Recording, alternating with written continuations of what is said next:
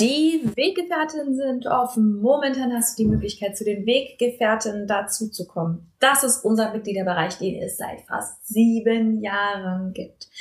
Wir begleiten dich in die friedvolle Elternschaft. Es ist der größte Mitgliederbereich für friedvolle Elternschaft im deutschsprachigen Raum.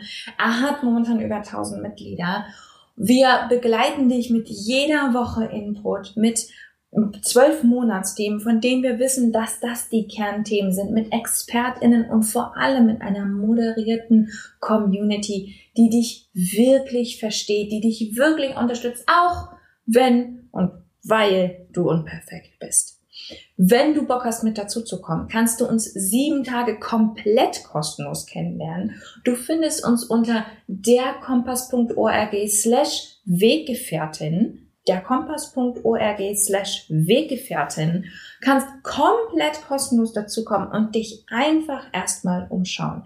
Neben all dem, was ich gerade gesagt habe, der Community, den Monatsthemen, bekommst du auch Zugang zu psychologischer Beratung, zu Kursen, zu Workshops, zu vielem, vielem mehr, was wir für die Community veranstalten. Es lohnt sich absolut. Lern uns sieben Tage kostenlos kennen. Und keine Panik, wir sagen dir vor Ablauf der sieben Tage Bescheid, fragen dich, ob du bei uns bleiben willst. Und wenn du keinen Bock hast, dann gehst du wieder. Schließlich soll es für uns alle passen.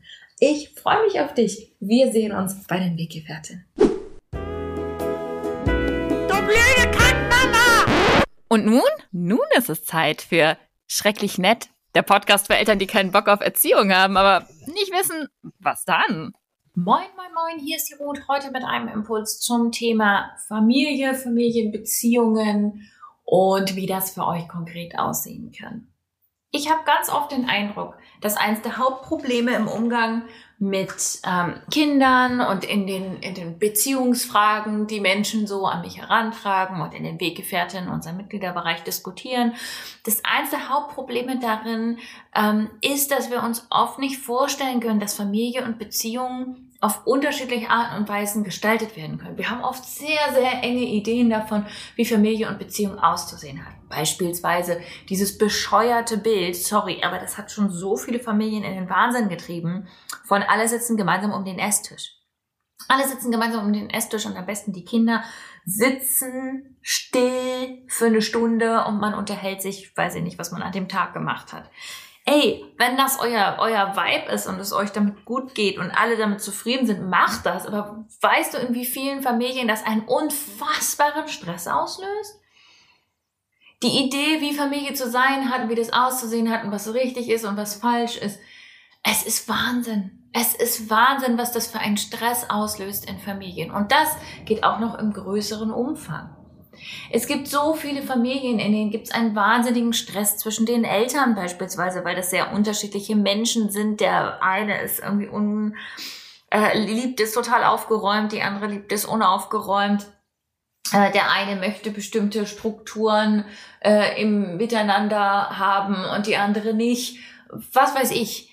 Ähm, ich denke mir manchmal, was ist denn, wenn wir aufhören zu glauben, dass zum Beispiel Eltern zusammenleben müssen, um gemeinsam Kinder großzuziehen oder dass Paarbeziehungen so und so aussehen müssen oder dass ein Haushalt so und so geführt werden muss.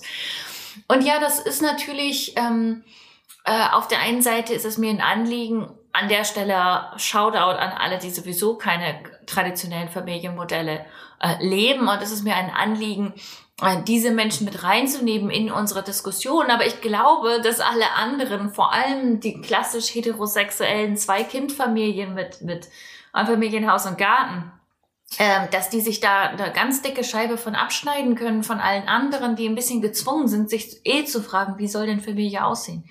Wie sieht denn das für uns aus? Wie wollen wir das gestalten? Und ich glaube, dass wenn wir in diese 0815 Schemata reinfallen, wir manchmal vergessen uns zu fragen, aber wie will ich denn Familie? Wie soll die denn, also was tut mir denn gut? Möchte ich vielleicht ein Zimmer für mich ganz alleine haben oder möchte ich vielleicht, dass wir nicht zusammen in einem Bett schlafen oder möchte ich vielleicht, dass wir, weiß ich nicht, noch eine Zweitwohnung haben, äh, wenn wir uns das alles leisten können? Möchte ich, ähm, dass wir miteinander die Wochenenden Ausflüge ähm, äh, machen, dass wir miteinander die Wochenenden verbringen, möchte ich, dass wir miteinander in den Urlaub fahren.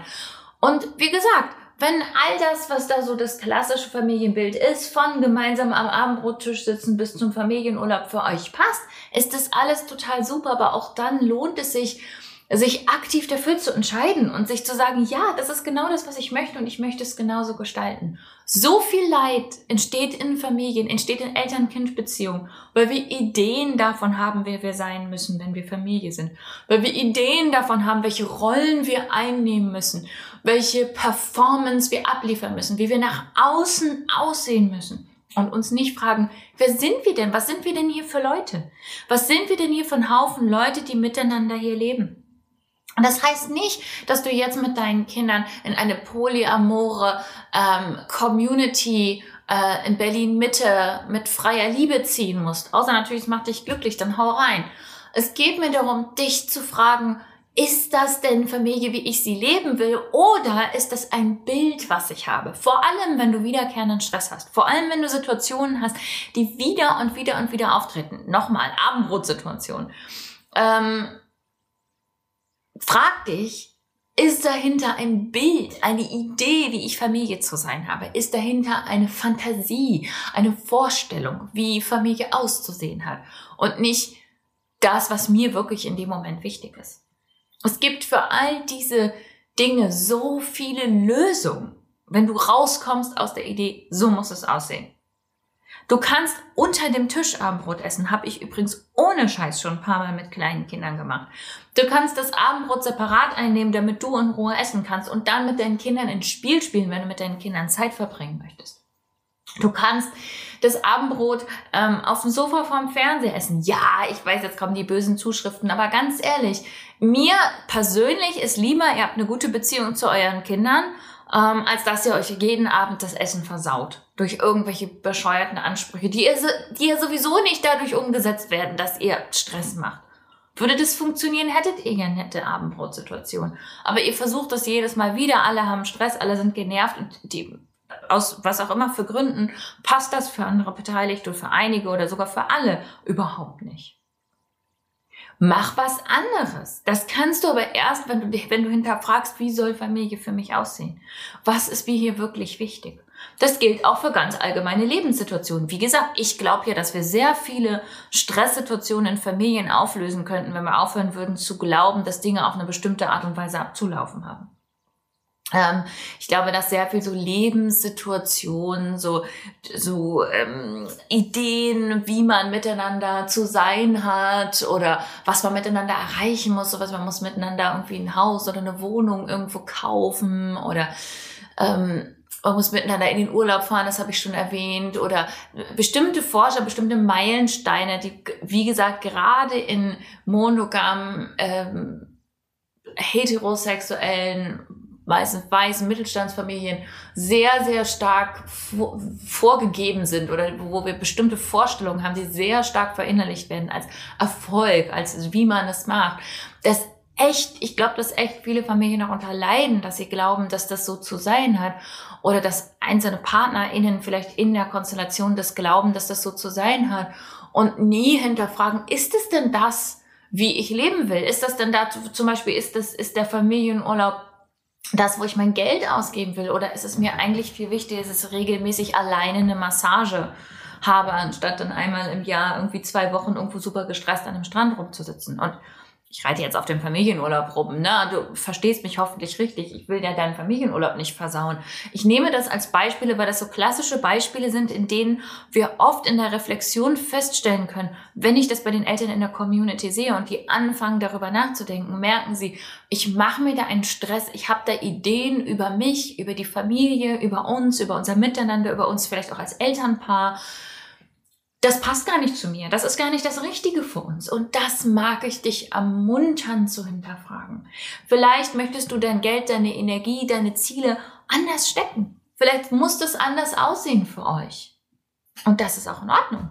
Daran ist nichts verkehrt. Daran wird nur was verkehrt, wenn wir glauben, Familie ist ein Achievement. Es ist ein, es ist ein Game-Level, was wir irgendwie schaffen müssen. Und am Ende kriegen wir fünf Sterne, wenn wir dann einen Hund und ein Haus und den Familienurlaub haben. Aber ich glaube, Beziehungen sind kein Spiel. Ich glaube, Beziehungen sind das Leben selbst und Beziehungen müssen individuell gestaltet werden. Also, ich mag dich ermuntern, Familie so zu leben, wie das für euch richtig ist. Und auf alles andere zu scheißen. Und wenn du dich inspirieren lassen willst, dann sprich mit anderen Eltern, die auch hinterfragen, die auch neugierig sind, die auch offen sind und denen Beziehung wichtiger ist als der Status nach außen. Das war mein Wort zum Montag in diesem Fall. Ich wünsche dir noch einen wunderschönen Tag.